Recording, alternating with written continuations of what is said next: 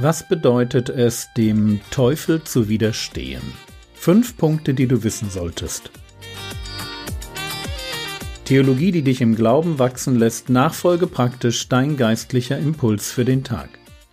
Mein Name ist Jürgen Fischer und heute geht alles um einen besiegten, aber nicht ungefährlichen Feind.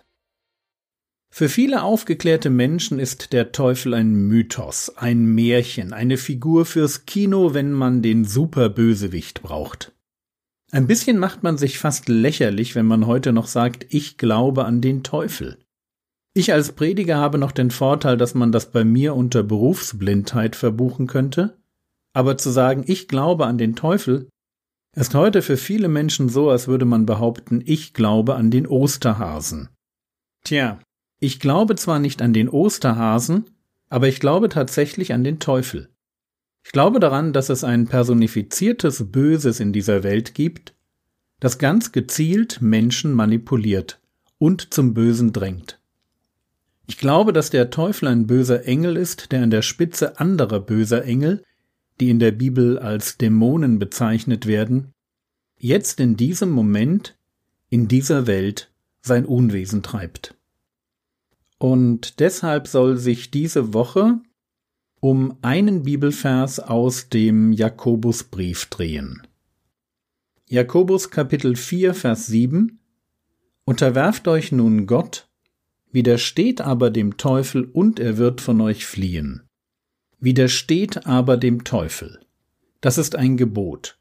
Und es ist ein super wichtiges Gebot, weil unser geistliches Leben davon abhängt, dass wir nicht blauäugig ans Leben herangehen. Und deshalb zu Beginn dieser Woche ein paar ganz grundlegende Gedanken zum Teufel selbst. Fangen wir ganz simpel an. Der Teufel ist ein geschaffenes Wesen.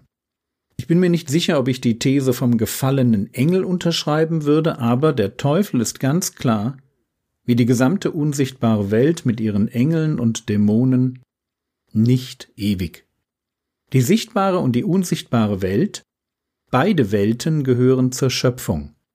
Und deshalb ist der Teufel ein geschaffenes Wesen.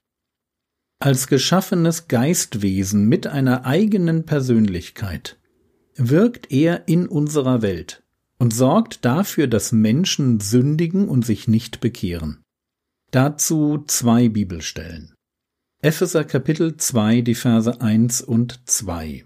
Auch euch, gemeint sind Christen, auch euch hat er, nämlich Jesus, auferweckt, die ihr tot wart in euren Vergehungen und Sünden, in denen ihr einst wandeltet gemäß dem Zeitlauf dieser Welt, gemäß dem Fürsten der Macht der Luft, des Geistes, der jetzt in den Söhnen des Ungehorsams wirkt. Okay, kein ganz einfacher Satz.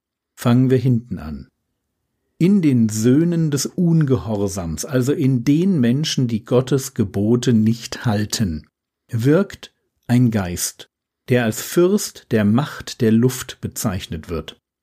Und den Zeitlauf dieser Welt, also den Zeitgeist, die Art und Weise, wie Menschen leben, dominiert. Die Atmosphäre, die uns umgibt, wird also beherrscht von einem Wesen, dass es darauf anlegt, dass Menschen durch immer mehr Sünden sich geistlich immer weiter von Gott entfernen. Geistlicher Tod durch Vergehungen und Sünden ist eine Realität im Leben der Menschen, die unter dem Einfluss des Teufels stehen. Noch ein Vers, der den Einfluss des Teufels auf Ungläubige nachdrücklich beschreibt. 2. Korinther 4, Verse 3 und 4. Wenn aber unser Evangelium doch verdeckt ist, so ist es nur bei denen verdeckt, die verloren gehen, den Ungläubigen, bei denen der Gott dieser Welt den Sinn, also das Denken, verblendet hat, damit sie den Lichtglanz des Evangeliums von der Herrlichkeit des Christus, der Gottesbild ist, nicht sehen. Paulus beschreibt, warum Menschen verloren gehen. Sie gehen verloren, weil sie das Evangelium nicht annehmen können.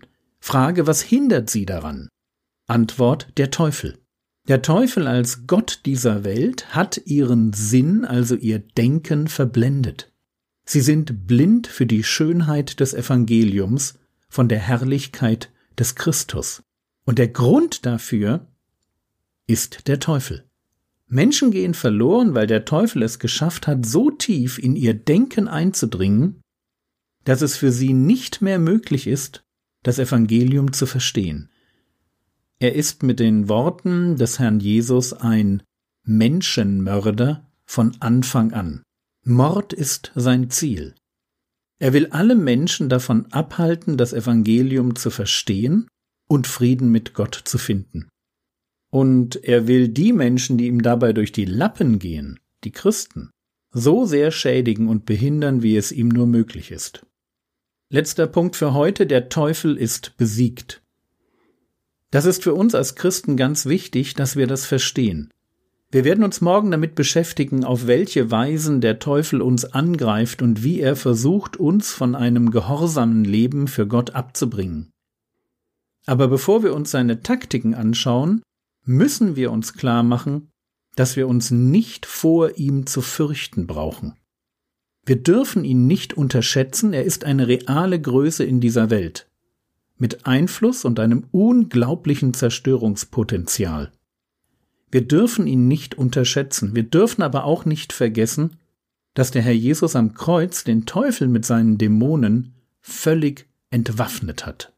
Als die Pharisäer dem Herrn Jesus vorwerfen, er sei besessen, und er würde durch den Obersten der Dämonen andere Dämonen austreiben.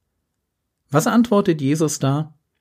Markus Kapitel 3, Vers 27 Niemand aber kann in das Haus des Starken eindringen und seinen Hausrat rauben, wenn er nicht vorher den Starken gebunden hat, und dann wird er sein Haus berauben. Das ist unser Herr. Er ist der, der in das Haus des Starken, in den Machtbereich des Teufels eingedrungen ist.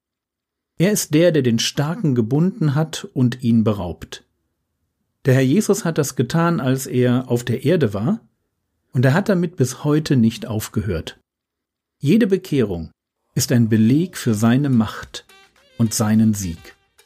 Und deshalb dürfen wir den Teufel zwar nicht unterschätzen, aber wir dürfen uns ihm auch nicht beugen. Als Gerettete stehen wir auf der Seite des Siegers.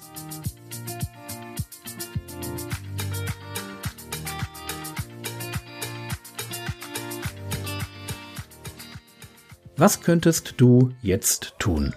Du könntest Jakobus 4, Vers 7 auswendig lernen. Weißt du, so etwas schadet nie. Das war's für heute. Die Skripte zu den einzelnen Episoden finden sich zum Download auf www.frogwords.de oder in der Frogwords App. Der Herr segne dich, erfahre seine Gnade und lebe in seinem Frieden. Amen.